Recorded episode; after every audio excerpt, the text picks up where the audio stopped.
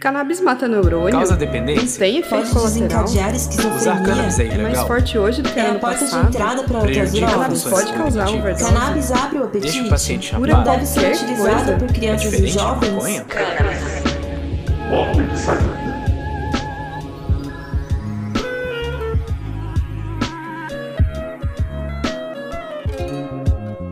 Olá! Voltamos! Voltamos! Você está escutando a segunda temporada do Porta de Saída, Gotas de Conhecimento. Episódios curtos sobre temas relacionados ao uso terapêutico da cannabis. Eu sou a Ana. Eu sou o Bruno. E eu sou a Giovana. E nessa temporada vamos conversar, também com embasamento científico, sobre os mitos e verdades relacionados à planta. A dúvida que vamos tentar responder hoje é: a cannabis é a porta de entrada para outras drogas?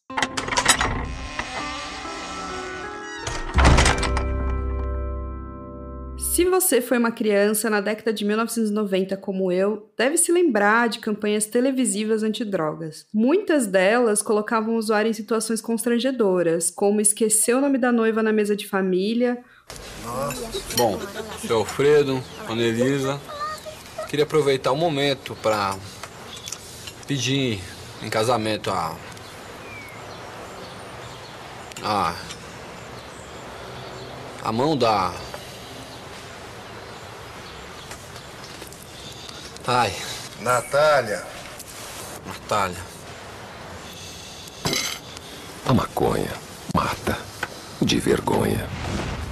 Ou uma mãe que acha normal o filho estar assaltando um carro porque afinal ela já o deixou fumar drogas. Se você achar normal seu filho fumar maconha hoje, amanhã você vai achar normal crimes muito maiores. Campanhas como essa seguiam a cartilha básica de uma hipótese surgida ali na segunda metade dos anos 1970, a de que a cannabis era porta de entrada para outras drogas e, consequentemente, para outros tipos de crimes. De uma perspectiva social, midiática e política, podemos observar que essas campanhas se relacionavam com um contexto dos anos 1980-90 do sul global, a estruturação do narcotráfico em meio ao neoliberalismo e ao fortalecimento do mercado ilegal de drogas, resultado de uma política proibicionista. Bom, mas quando olhamos para a história, é possível constatar que a humanidade sempre procurou estados alterados de consciência, como aponta o pesquisador Dartil Xavier da Silveira. Abre aspas. São conhecidos registros de uso de drogas nas mais diversas culturas desde a antiguidade. A necessidade de transcender a experiência imediata parece inerente ao ser, assim como a curiosidade humana que levou ao conhecimento e ao desenvolvimento do homem, da cultura e dos meios de sobrevivência. Fecha aspas. Então, mesmo com o uso milenar de substâncias psicoativas, como a cannabis, como chegamos à hipótese de que ela seria essa porta de entrada? Essa hipótese surgiu da pesquisa realizada pela doutora Denise Kendall, então professora de Ciências Sociomédicas da Universidade de Columbia, nos Estados Unidos. Em seu artigo publicado em 1975, ela mostra os estágios do envolvimento do adolescente no uso de drogas. A pesquisa, que foi financiada pelo Instituto Nacional de Drogas de Abuso, em inglês conhecido pela sigla NIDA, foi utilizada para a criação de políticas públicas em torno da criminalização da cannabis. E na década de 80, o então presidente dos Estados Unidos, Ronald Reagan, brincou que a maconha pode ser a droga mais perigosa, porque ela é uma porta de entrada para outras drogas de abuso. Apesar da pesquisa ter sido realizada há quase 50 anos, a hipótese continua sendo utilizada até hoje para políticas de controle do uso da planta. E sabe o que é mais interessante dessa história toda, gente? É que a pesquisa que a doutora Kendall realizou acabou constatando que havia uma certa sequência que os jovens pareciam seguir quando se envolviam com substâncias psicoativas e drogas de abuso. E o mais curioso é que eles não começavam em sua maioria com a cannabis, mas sim com drogas legais para adultos, como cerveja, vinho, outras formas de álcool e cigarros. Tá aí a importância da divulgação científica, né? Ah, pois é. Pesquisa vai, pesquisa vem, e hoje temos publicações mais atuais que discutem essa hipótese. É o caso do artigo em inglês. A maconha é realmente uma droga de entrada? Teste a nível nacional da hipótese da maconha como droga de entrada, usando um design de correspondência de pontuação e propensão dos doutores Cody Jorgensen e Jessica Wells da Universidade de Boise em Idaho, Estados Unidos. Esse artigo cita várias outras literaturas relacionadas, como uma outra do próprio Jorgensen, mostrando que apesar da maioria dos usuários de cannabis não escalar para o uso abusivo de drogas, a maioria daqueles que engajam nessas substâncias também possui histórico de uso da cannabis. Chama a atenção também para a pesquisa da NHSDA, que significa Pesquisa Familiar de Abuso de Drogas, que descobriu que apenas 1,6% dos usuários de drogas de abuso tiveram como uso preliminar a cannabis. Para a parte científica do estudo, na qual os pesquisadores testaram a hipótese da porta de entrada, eles utilizaram dados do Estudo Nacional Longitudinal da Saúde na Adolescência e na Vida Adulta, chamado pelo apelido de EdHealth em inglês. Esse estudo acompanhou uma população inicial de mais de 6 mil adolescentes e coletou um grande número de dados sociológicos ao longo de intervalos de tempo. Ou seja, esse estudo EdHealth, ele olhou para os mesmos jovens em 94 e 95, quando eles estavam entre a sétima série e o segundo ano do ensino médio, e depois voltou a esses mesmos estudantes dois anos depois, entre 1996 e 97, e uma terceira vez entre 2001 e 2002. Os dados coletados pelos sociólogos envolviam a demografia, envolvimento com crime ou atos de contravenção, o uso de substâncias, vida familiar, traços de personalidade, dados sobre a comunidade onde eles viviam, enfim, uma série de dados. E aí, os pesquisadores Corey Jorgensen e Jessica Wells, eles se concentraram nos dados específicos sobre o uso de substâncias, com foco no uso da cannabis, para ver se os jovens que faziam uso moderado ou regular e pesado da planta em um intervalo relatavam o uso de outras substâncias em intervalos de dados nos anos seguintes. Mas eles também olharam para covariáveis, ou seja, outros fatores além da cannabis que poderiam explicar o histórico de uso de outras substâncias, como a relação familiar, traços de personalidade envolvimento direto ou por associação com outros jovens, a histórico de contravenções e os níveis de violência e crime na vizinhança dos estudantes. Dos 18 modelos matemáticos desenvolvidos pelos pesquisadores que assumiam a cannabis como o principal fator associado ao uso de outras drogas, apenas três, ou seja, um sexto dos modelos, tiveram uma significância estatística substancial. Mesmo nesses três modelos, a associação entre o uso pesado e frequente de cannabis e outras substâncias ilícitas era fraca, segundo os autores. E o uso tanto da cannabis quanto de outras drogas ilegais era melhor explicado pelo uso precoce de drogas lícitas, no caso, o álcool e o tabaco, do que um efeito de porta de entrada da cannabis. Os pesquisadores apontam que, se há uma associação entre a cannabis e outras drogas de abuso, isso pode ser também explicado por outras variáveis e fatores de risco, como o contexto socioeconômico, a predisposição genética e de personalidade, etc que também são fatores de risco para abuso de outras substâncias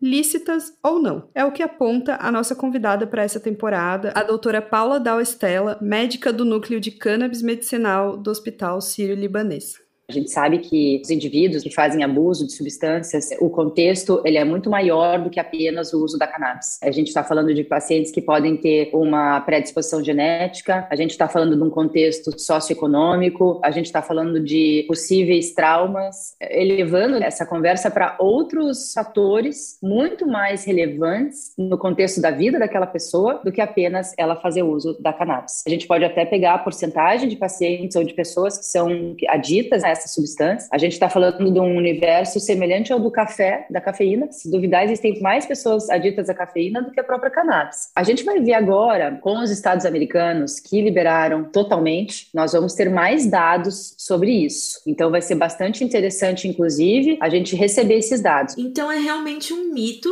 que a cannabis seja a porta de entrada para outras drogas, pois devemos também considerar os fatores externos e outras variáveis que mudam de vivência para vivência. Ainda mais porque existem evidências para afirmar que fatores genéticos também possuem importância na transmissão da vulnerabilidade às dependências. Ou seja, é possível que fatores hereditários estejam na gênese do abuso ou dependência de drogas. E isso também é válido para cannabis, pois ela também pode causar dependência. Para alguns pacientes, sim. A gente tem que considerar que uma grande minoria, em torno de 5 a 9% dos pacientes, podem apresentar dependência, principalmente psicológica, não química, sobre os efeitos da cannabis. A gente vê uma população bastante vulnerável, que são os adolescentes, principalmente. Isso pode acontecer porque essa sensação de relaxamento intenso, de resiliência mental, de você esquecer dos seus problemas temporariamente, isso tudo pode trazer para uma população mais vulnerável, realmente, uma tendência de utilizar a substância com muito mais frequência. Os pacientes que fazem uso crônico e abusivo da cannabis acabam, quando precisam retirar a substância,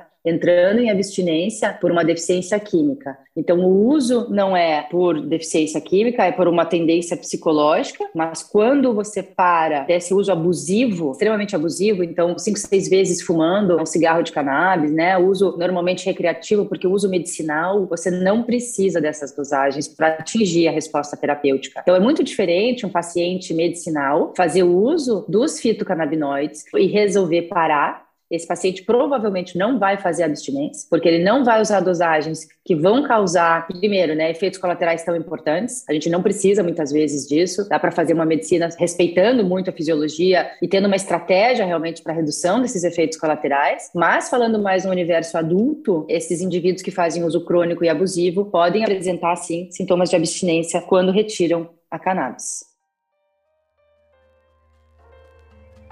Canabinário